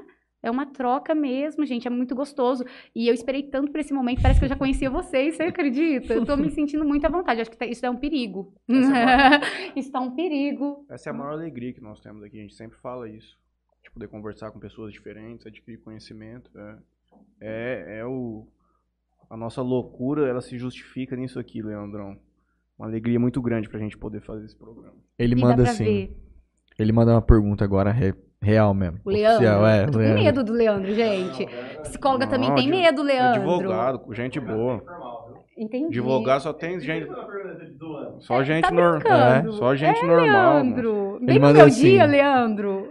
Gostaria de saber, psicólogo, psicóloga, é, senhora, senhora Viviane, se já identificou um desvio comportamental tão grande que beirou a ps- psicopatia. Agora, nesse programa. É que daí a gente tem que disfarçar, né, Leandro? É, não tem como assim.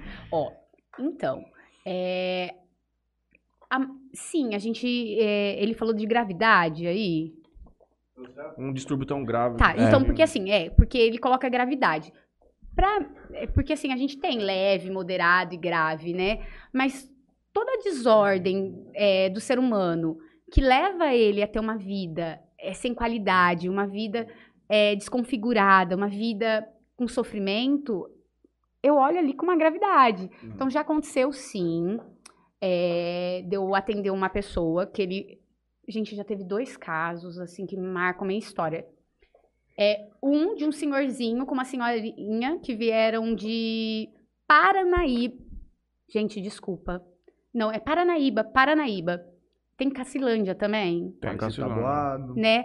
Gente, agora eu não, não sei se é Para- Paranaíba ou Cacilândia. Eu sei que era longe. Cacilândia é mais longe do que Então, Paranaíba. era muito longe. Eles ficaram sabendo de mim e foram. Daí a senhorinha chegou lá no consultório e falou assim: então, não aguento mais esse homem. Você fala uma coisa pra ele, ele esquece agora.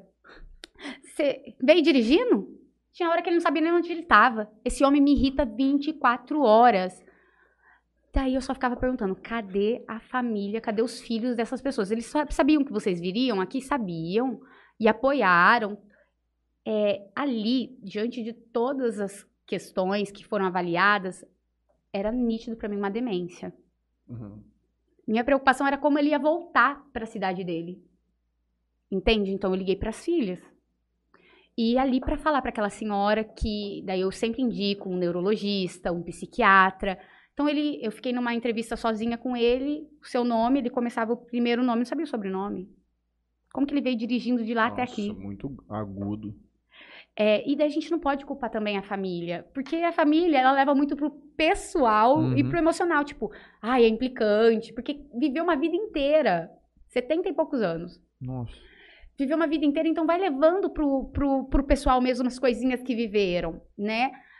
Então, minha maior preocupação era como aquele senhor iria embora. Então, ali eu identifiquei uma demência grave, tá? E que a pessoa nem suspeitava e via aquilo como comportamentos é, É, porque- que levavam pro pessoal. Ainda mais quando a evolução é constante, você vive diariamente com a pessoa, você não consegue notar de uma maneira brusca, assim, mudança no comportamento. Fica mais difícil você enxergar. Como é uma coisa que vem degradando diariamente, um pouquinho, um pouquinho, você vai se acostumando. Com É, você acha, que é, você acha que é normal. Tipo, vai que é- piorando, vai piorando devagar. Você não tem um susto, Aham. assim, entendeu? Eu também já diagnostiquei, porque assim, ó, a gente dá hipótese diagnóstica.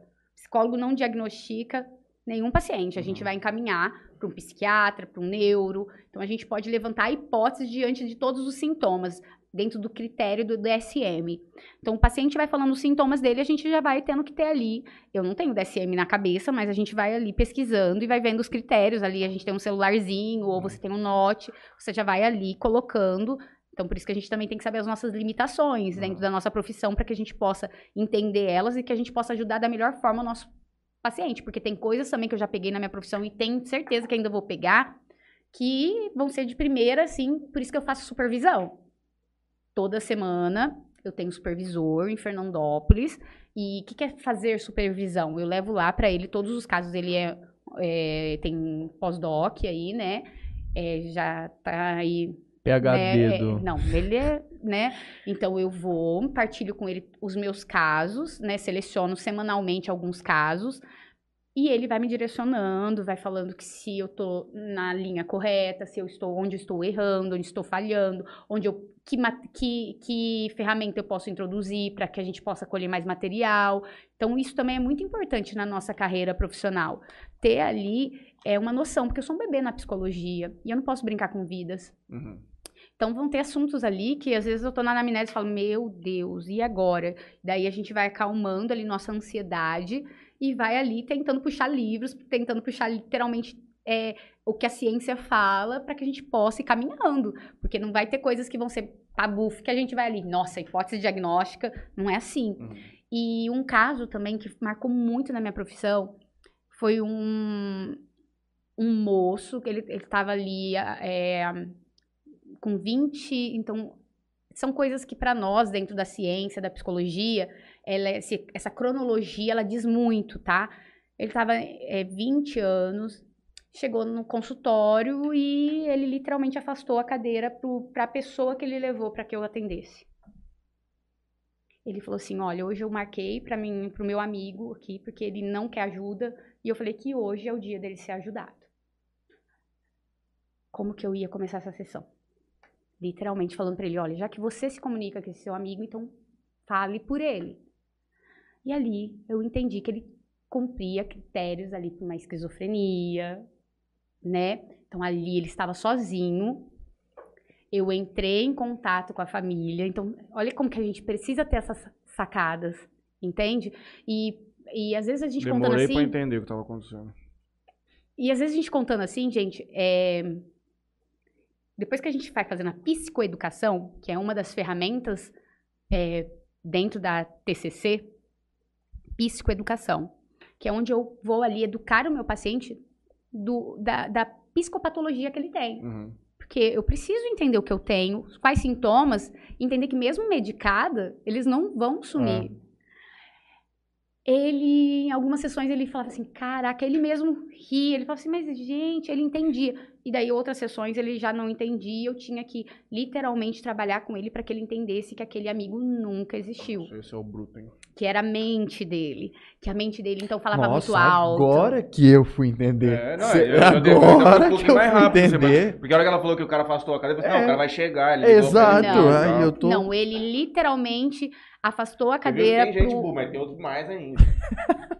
É, mas talvez foi aí a forma que eu. Mas pode me perguntar, tá, Fran? Ele fala, não entendi Não, patavinas de A nada. hora que ele olhou pra mim e falou assim, agora que eu pra ele entendi, assim, tá? Só que eu não ia falar Né? assim, você tá entendendo. Não, a gente disfarça bem, né, Fran? esse cara tá Tem um louco. momento que a gente tipo, faz entendeu? assim, faz cara de paisagem, fingindo que tá entendendo tudo. Mas chega uma hora que não dá mais pra disfarçar. Matheus. Tem uma hora que a gente tem que falar, não entendi. Então, ele afastou a cadeira pra alguém sentar que não existia essa pessoa, Então, que que literalmente tava era. Exato, algo eu da também. cabeça dele. Então, Será que a gente ali, tem algum distúrbio? Não, eu entendi. Rapidinho eu entendi, dá licença. ele foi muito mais rápido, Fran. ele- O negócio tá difícil aqui, ó. Então, assim, são coisas que são muito sofridas. São Deus coisas que são muito dolorosas. E o processo, ele é um processo que, a- que você vai vendo a pessoa evoluir, é, é muito gostoso. Porque o que que acontece? No caso dele, né, ele passou ali por uma poda neuronal com 18 anos, que é, gente, é, esses transtornos com 16, 17 anos é muito comum. Por isso Ainda que eu atendo muito, muito adolescente. Tem muito gatilho com droga na cidade. Então, assim, é, tem gatilho com drogas, tem a questão da- das podas neuronais, que eu não vou entrar tanto ali, mas que muda, o cérebro ele tem que passar para ser um cérebro adulto. Então muda muita coisa, muda, muda os hormônios, muda, é, é, literalmente a gente perde algumas questões cerebrais Uhum. para que outras elas venham a re- realmente a ficarem ali no nosso cérebro. Então ali é onde acontecem os transtornos. Então ele estava ali nessa transição, você entendeu? Era 18, 20, alguma coisa assim. 18, 19, 20, algo assim. Cara, isso deve ser bizarro, porque, tipo, ele tem momentos de, de lucidez, né? Depois de Você- medicado, né? Sim, mas aí Depois você... de não, medicado, Não, e sim. independente, num- durante um tratamento, o cara consegue conquistar um- pelo menos um momento de lucidez. E ele tem a capacidade de raciocinar e pensar assim, cara, olha como a minha cabeça funciona. Deve ser muito foda. Muito foda.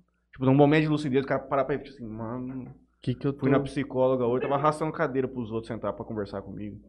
Complicado pra É é é, louco. como ele passa pela, pela, pela questão de ordem, né, o equilíbrio das cognições, algumas coisas elas literalmente que ele falou pra mim passaram batido, tanto que nesse caso aí ele falou que quando ele estava indo pro consultório, nas redes dos fios da rua, o PCC estava falando com ele e apagavam as luzes porque aquilo ali era o sinal de que ele não era para ele vir trazer esse amigo e que se ele falasse pra mim os números que ele sabia dos jogos que dariam certo na Mega, ele literalmente seria caçado. Então ele ele, ele tava num nível de desordem. Nossa. Daí eu, eu pergunto, e a família? Quando eu entrei em contato com a família, porque eu tive que entrar em contato, ele teve coragem de falar pra mim tudo isso. Entendeu? Ele solta algumas coisas superficiais que a família fala assim, mas não. Tipo, vê isso como uma maluquice. Tipo, ai, que, Tem que- uns vídeos no que YouTube. bobeira. Entendeu? Tem uns vídeos no YouTube, tipo, por exemplo, casos de estudo, de faculdade, por exemplo, que ela tá entrevistando esse cara e os caras filmam. Irmão, é feio, cara.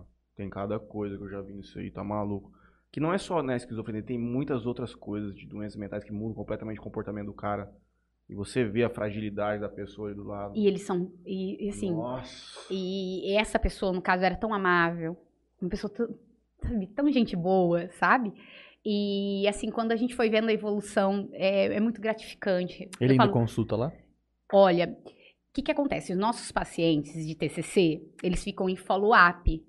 O que, que é follow-up? Uma visão à distância. Hum. Então, não necessariamente ele precisa ficar indo. Como ele tem uma psicopatologia, ele entende que a terapia é pro resto da vida. Porque senão ele não vai conseguir trabalhar com essas ordens. Mas esse paciente, no caso, ele é particular, ele é um paciente que a aquisição financeira dele, poder aquisitivo, não é tanto. Então, ele vai ele atualmente está indo assim uma vez no mês. Ele tá a gente a gente trabalha assim com ele, mas seria até trabalho dessa forma, ele tá muito melhor do que ele chegou, né? Mas nesse caso dele, eu tra- trabalho com ele que seria bom ele continuar indo semanalmente. Mas na, na- TCC, conforme a evolução do paciente, a gente consegue ficar vendo em follow-up, uma visão à distância. Não tem no SUS? Ele faz, ele faz o tratamento com o é, é, CRAS, né? No CRAS. Traz. Uhum. Mas aí está. É, como tem vários trabalhos lá de pintura, tem vários trabalhos lá terapêuticos é, funcionais, né, para estimular realmente a socialização, porque eles acabam se distanciando socialmente, é, tem um pouco de resistência. Então, ali para ele é, é, mais a questão do medicamento. Não, mas eu tô dizendo ele, assim, não, mas eu tô dizendo assim, não existe um, a, o, a um psicoterapia, né? No, no, no, serviço público de saúde. Aí, é, eu atendo bastante, é, bastante mesmo pacientes que eles acabam preferindo o particular porque não tem esse espaço, né? E o tempo dos atendimentos, igual eu atendo uma hora no consultório. O atendimento no SUS é mais rápido, ah, sim, né? Claro. Mas existe. Então existe, existe sim, de qualidade também. Só que daí quando eles experimentam um particular, né, e vem essa diferença, então ele é, a preferência dele ali é continuar com o particular. Ele até tentou esse paciente fazer no SUS, mas eles também têm essa questão da confiança, uhum. então ele continua aí mais distante. Já teve tempo dele dar até uma distância mais que um mês. Já atendeu alguém que não aceitava a idade? A gente tava falando disso no começo. Gente. O cara, tipo, ficar mal mesmo por envelhecer. Sim, sim. Porque, nossa, é, se a gente perguntar é, para uma pessoa de 70 anos é, a idade que ela mentalmente ela acredita ter, ela não vai falar que ela tem 70 anos, gente. Então, essa questão de trabalhar também é o, a, a as minhas limitações, né, uhum. que a uhum. idade vai trazendo, né? E eu não vejo como velhice, mas a terceira idade, né? Sim. Não a inutilidade, vamos falar essa palavra? Então, assim, é, eu, eu atendo, assim, pessoas com uma certa idade que elas não aceitam a idade porque elas querem ter aquela utilidade que eles tinham lá, né, quando eram mais novos. E tem uns pacientes que eles, é, com maior idade, né, idosos, que eles querem produzir, a produtividade, eles não conseguem ter uma qualidade de vida. É, eu costumo falar assim, o que você é sem, fora do trabalho? Eles querem ser produtivos, é como se eles estivessem trabalhando 24 horas. Eles só sabem trabalhar, eles não sabem ali curtir essa, essa terceira idade com qualidade de vida, sendo eu. Fora do que ter que cumprir metas, do que ter traba que trabalhar. Então, essa questão de hobby, né? Essa questão de o que, que eu posso fazer de, de qualidade sem cobranças, como se fosse cumprir metas, né? Porque dependendo também do, da temática que a gente trabalha, se torna uma meta. Que ele precisa, então, ali uhum. realizar. Então é aí que entra esse conflito da idade, viu? Elizabeth Frasson. Ai, minha mãe! Ela manda um parabéns, linda. Ai. Você está saindo muito bem. Olha! mãe, um abraço, dona Elizabeth. Mãe, mãe, mãe. Vocês viram? Minha mãe também apareceu. Olha só, verdade. Que delícia. Eu juro que eu fiquei com um pouquinho de inveja. E daí, ó, aí, ó. Você viu? Toninho Cruz manda boa noite. A Valkyria Tomé manda que conteúdo incrível. Parabéns, Viviane. Parabéns para eles também. Muito, muito obrigado. Tá muito gostoso mesmo. Renan Vinícius manda um boa noite, pessoal. E temos pergunta de Leandro. Leandro, Leandro, gente, ele tá muito participativo. Nós agradecemos. Muito mesmo. Nesses casos de amigos imaginários, as pessoas que imaginam ter esses amigos, normalmente são pessoas com QI elevado, igual no filme. Uma Mente Brilhante. Caraca, Leandro, você falou uma coisa incrível, que nem se eu tivesse escrito, é, feito mais criteriosamente, eu, eu com certeza teria deixado escapar a questão do QI.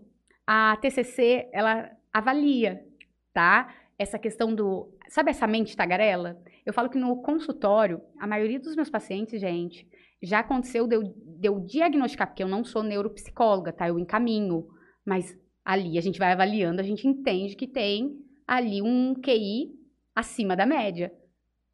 Três pessoas com QI acima da média e dois superdotados sofrem demais. Sofrem demais. Eu falo que literalmente, em alguns momentos, é, a não ter esse QI, né? Eu falo que é uma dádiva também. Porque eu falo que as pessoas que elas têm um baixo, né?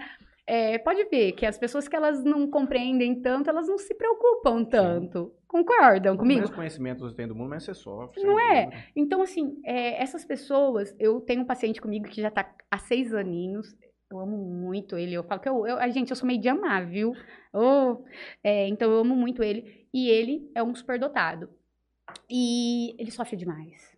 Ele sofre demais. Ele traz coisas, gente, de dois anos de idade. Tipo, Memórias de dois anos de idade. É, e aquela questão da. A gente fala superdotado, nossa, totalmente inteligente, domina todas as faculdades possíveis. Não.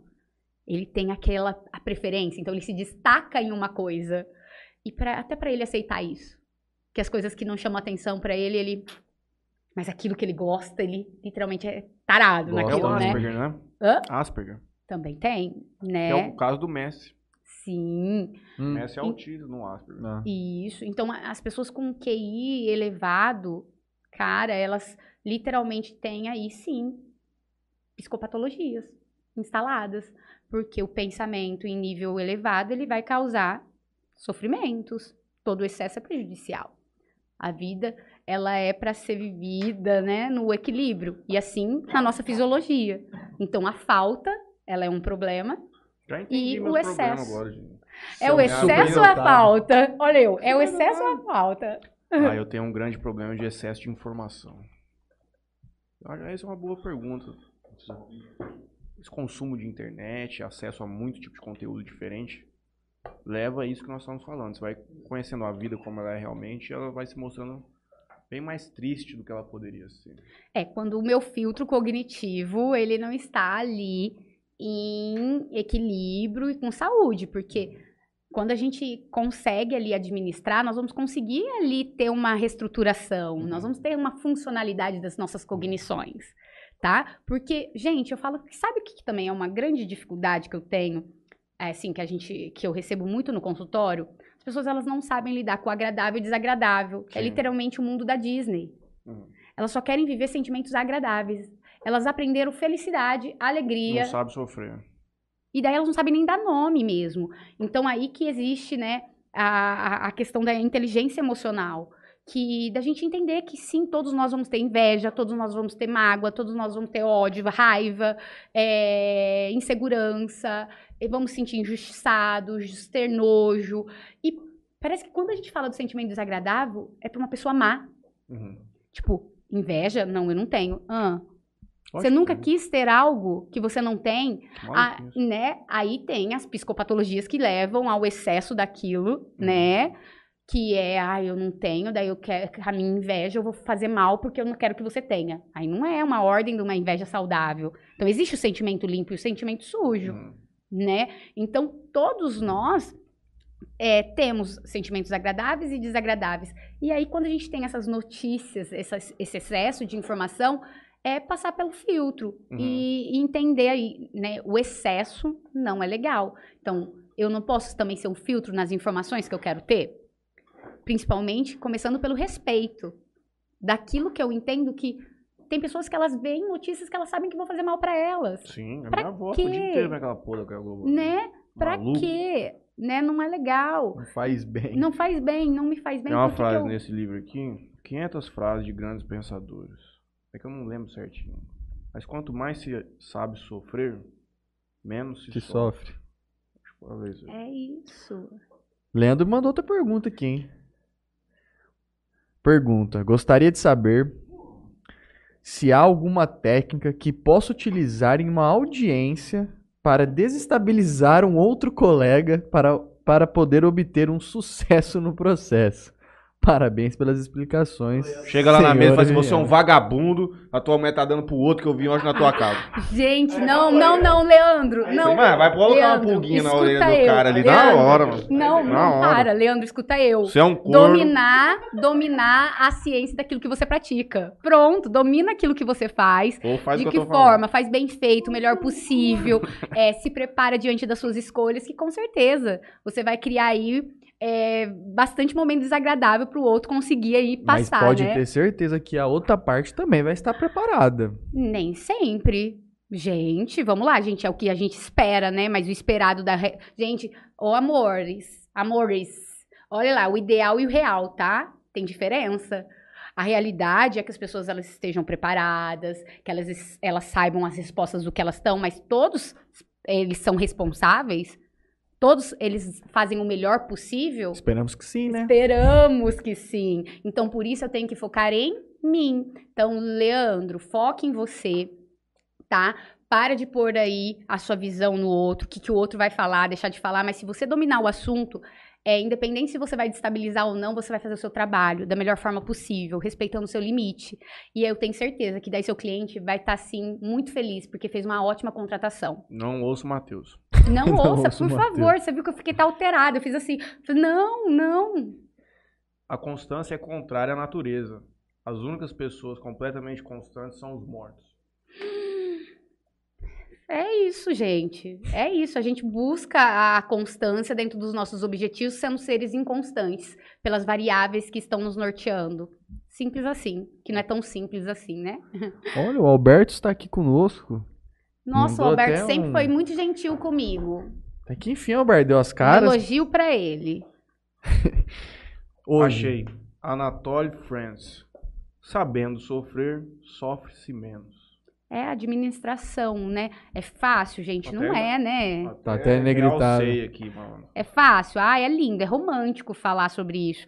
Mas na prática exige sim ali da gente, né, todo essa, esse desenvolvimento dessa habilidade. São, é por isso que é nos conhecermos, né? É o princípio. O espinho para ele espetar, ele primeiro se espetou. Né? Então, é, entender que a gente só dá o que a gente tem. Cada um dá o que tem no coração, mas cada um recebe com o coração que tem. Então, o que, que você tá aí dentro de você? A forma que você tá tratando o mundo é como você se trata. Ser exigente com o outro é assim que você é com você. Então, literalmente, o, a mudança ela começa na percepção do eu. Quais são os próximos passos da doutora Viviane? Ai, gente, eu sou tão sonhadora. Compartilhe. Ai, gente, a olha. A sua alegria, ela emana, isso é um fato. É sério? Sim. Ai, que bom. Que bom, gente. E pode ser é recíproco, porque eu tô me Acho sentindo é em casa. Um psicólogo ser uma pessoa viva, assim, eu acho que é importante. Expansiva. Acho que é importante ele ser ele, cada um do seu jeitinho, porque um, um psicólogo introspectivo ele também faz muita diferença na vida do hum. outro. Sendo ele, não existe o jeito certo da gente ser alguém. Ah, é a gente se aceitar. Pessoa... Ah, eu entendo que você está querendo. Você está fazendo um, um corporativismo, assim, mas. mas eu acredito que para você pegar uma pessoa num estado depressivo, talvez.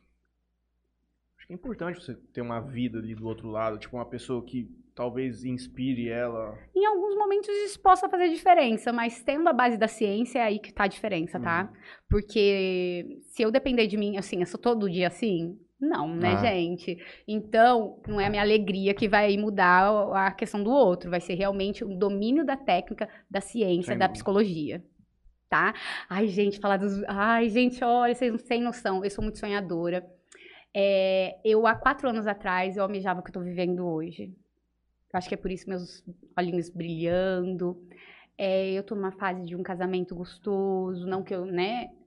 Mas é um casamento que eu tenho muitos sonhos. Vou casar 28 de maio, gente, agora. Não, quiser convidar a gente pra Ah lá, já estão se achando. A gente faz, a gente faz amigos transmiss... íntimos. A gente faz uma transmissão ao vivo do seu sabe? casamento. Legal. Bebe pouco. Vou casar. É, é, tô vivendo um momento aí onde ele vem acrescentando muita parte dele madura, é, a questão financeira, a questão acolhedor. Então, isso no relacionamento tá muito legal.